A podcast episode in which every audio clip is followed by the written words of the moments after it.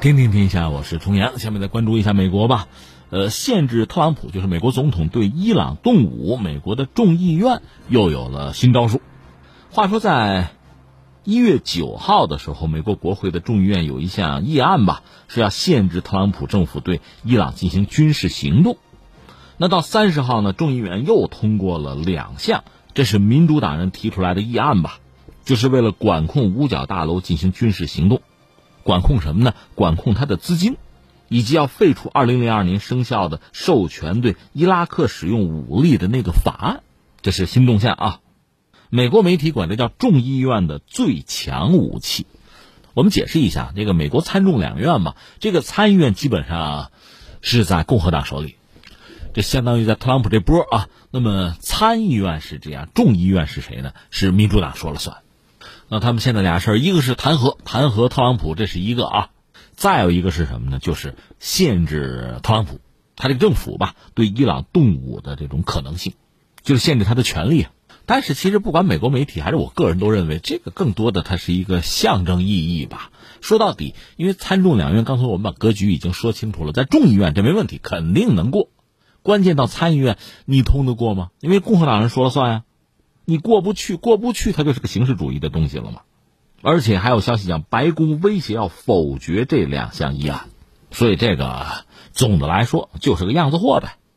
单从民主党这个角度来讲啊，一个是民主党的众议员叫康纳，他提出来这个禁止对伊朗战争法，在众议院呢，二百二十八票赞同，一百七十五票反对。那你真别说，还真有一个共和党一个啊投了赞成票。所以，总之就是我们说的，在众议院通过问题不大，关键是到参议院怎么办？然后白宫认不认识这个啊？那个提这个事儿的康纳说呢，我的立法所要做的就是要，切断资金。你打仗不需要钱吗？我不给你钱，这是国会可以做到的。不夸张的说，一切战争几乎都可以被制止。这不是一种理论力量，这是结束越南战争的力量。这是这个康纳所说吧？呃，就这个事儿吧，我觉得有两个层面的故事可聊。一个呢，我们就看看历史上，就是美国总统这个战争涉及到战争的权利啊，这个和美国的国会一直是在一个博弈的过程之中。再就是我们看特朗普了，咱们还是这个历史穿行者嘛，穿越一下。你说你看看历史，美国人净打仗了是吧？这个打仗，咱们从官方、从政府啊、国会啊，从这个角度来讲。这是谁的权利呀？理论上说呢，这是美国总统和国会共有的权利吧？就发动战争啊，宣战权应该是说在国会，但是美国总统本身是三军统帅啊，所以早的时候吧，你看一七八七年，当时美国宪法呢，对于战争啊，这个权利其实它是有分配的，因为美国不是三权分立，什么分权制衡嘛，战争的权利咱也得分开它呀，就把战争权分别授予了总统和国会。这美国人最早设计就这么设计的啊，总统是这个所谓三军总司令，国会呢掌握宣战权，这算是分权啊。最初大家还真能做到商量着来，你看那三军总司令是华盛顿对吧？人家也有威望，那时候还好办。但是随后呢，这个故事就越讲越复杂了。就这个战争权力，其实总统和国会之间这个权力嘛，它就有斗争，有博弈，此消彼长啊。而且双方的斗争是贯穿了整个美国的历史。刚才我们说，最初就美国刚建国的时候吧，国力也很弱，所以总统和国会呢，他能做到相互的配合，甚至相互尊重嘛。但是到了比如说这个美国和墨西哥打仗，美墨战争，那美国从墨西哥抢了二百三十万平方公里的土地啊，就那个时候，其实当时美国的总统叫布尔克，不宣而战，所以那个时候你看，在战争权上，那我不用国会宣战就打了吧。而且美国有一个对外扩张的不断的这个扩张的过程，那这个过程本身呢，战争是不可避免的，所以美国总统对战争权力的把握和使用，那是必然的。有人统计过，就是美国这个历史上二百多年历史嘛，真正是国会宣战这样的战争一共就是五次。这五次里面，你看，一八一二年美国和英国打过一仗，这是美国国会宣战的。然后呢，我们刚才讲这个美墨战争是一八四六年吧。另外还有美西战争，就是一八九八年这两次战争啊，是美国国会宣战了，但是都是美国总统先斩后奏，先打起来再说。因为打起来了嘛，那国家战争行动已经开始了，然后国会来，你给我追认一下吧。特别典型，一八四六年就是美墨战争，那是这个先打，爆发之后要求国会承认，就战争状态。那等于说是战争开始两天之后，国会是正式宣战，那就被逼无奈了，没有别的选择了。呃，还有一战、二战，这是美国国会站出来宣战的。你看，第一次大战是一九一四年开始打，到一九一七年呢，战争进入第三年吧，都快结束了，到尾声了。美国是通过这个国会正式宣战，参与对德的作战。当时美国总统是威尔逊，他是得到国会的战争授权吧，因为那是全球大战，就没什么好说了。等到战争一结束，一战结束，美国国会又很快收回了之前就给总统过多的权利。然后是二战，二战就更有意思啊！这个到现在很多事儿说不清楚，因为当时美国总统是那个富兰克林·罗斯福，坐轮椅那位，他本身做过这个美国海军的这个部长。所以他对战争也很敏感，甚至很多资料显示他是愿意美国参战的，因为这意味着美国利益的最大化嘛。但是美国的民众是不愿意打仗的。实际上，从美国就建国之后，从那个美国国父华盛顿他们就不愿意掺和欧洲那点烂事儿。你想美国怎么来的？就是很多人在欧洲生活，不喜欢欧洲，这跑到北美来的嘛。所以欧洲那烂事儿我们才不管呢。你想一战、二战那打起来，那跟我有什么关系？我这是乐土啊。是这个态度，美国人不愿意参战，所以富兰克林·罗斯福本人呢，他在公开场合几乎也不敢提参战的事儿，但是做了很多的就具体的工作，包括像援助这个英国呀、盟国呀，准备战争啊，做了这些工作。到最后呢，一九四一年十二月七号，日军偷袭珍珠港，这个事儿我不是说吗？到现在也说不清楚，一直有一种阴谋论说呢。就日本发动太平洋战争这点事儿啊，美国人提前是知道的。他那个情报机构不是吃干饭的，就是罗斯福知道日本要偷袭珍珠港，但是他摁着不说。为什么呀？苦肉计啊！只有美国人自己被打疼了屁股，这才会参战。所以这个情报罗斯福有，就是不说。当然，美国在珍珠港损失惨重吧。之后呢，罗斯福跑到国会发表演讲，对日宣战，大家同不同意？整个就一个人不同意。对吧？国会就基本上全票就通过了。我查过，那一位啊是个女士，那是一个真正的和平主义者，什么战争她都反对。这在美国历史上确实也很奇葩，就这一个反对的，那就对日本宣战，那就参加二战了。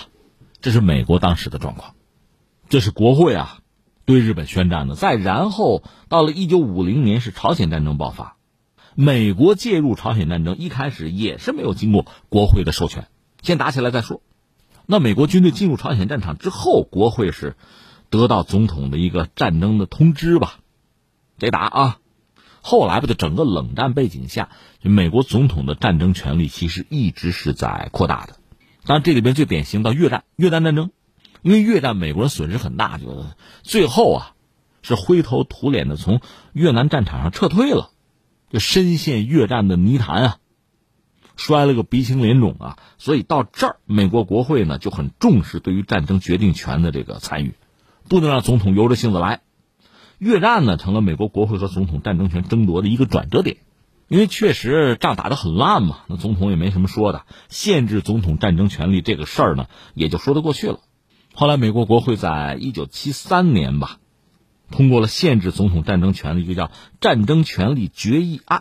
这个之前好像尼克松还曾经那个否决过，但是呢，国会是以多数票推翻了总统的否决。再后来一个关节点是九幺幺，到了九幺幺，美国又挨打了，这回是本土受到袭击，比当年那个珍珠港还惨嘛。所以美国总统的战争权力，这算得到一次史无前例的就空前的扩张啊！我反恐，全球范围内我要搞。在二零零一年九月，当时是小布什要求国会授权。我使用武力，他提交了一个使用武力授权决议案，国会就通过了，授权总统动用一切必要和适当的力量，以阻止和预防未来美国面对的一切恐怖主义行动和威胁，也是个应急状态吧。到了二零一一年呢，又有件事是这个利比亚，当然利比亚我们知道那次当时奥巴马是美国总统吧，主要是让英法上。美国军事行动在这个问题上相对来说还不是那么积极，但是呢，呃，也是对利比亚进行空袭啊。美国总统如果有这个单边的战争决策吧，这个权利大概有一个时间限制是六十天，就是所谓叫开战权，俗称开战权。美国总统真挑这个事儿，他有六十天的上限。后来到了二零一一年的六月一号吧，针对利比亚的空袭，这个没有经过国会授权哈，空袭已经持续七十二天，所以当时美国国会就不干了。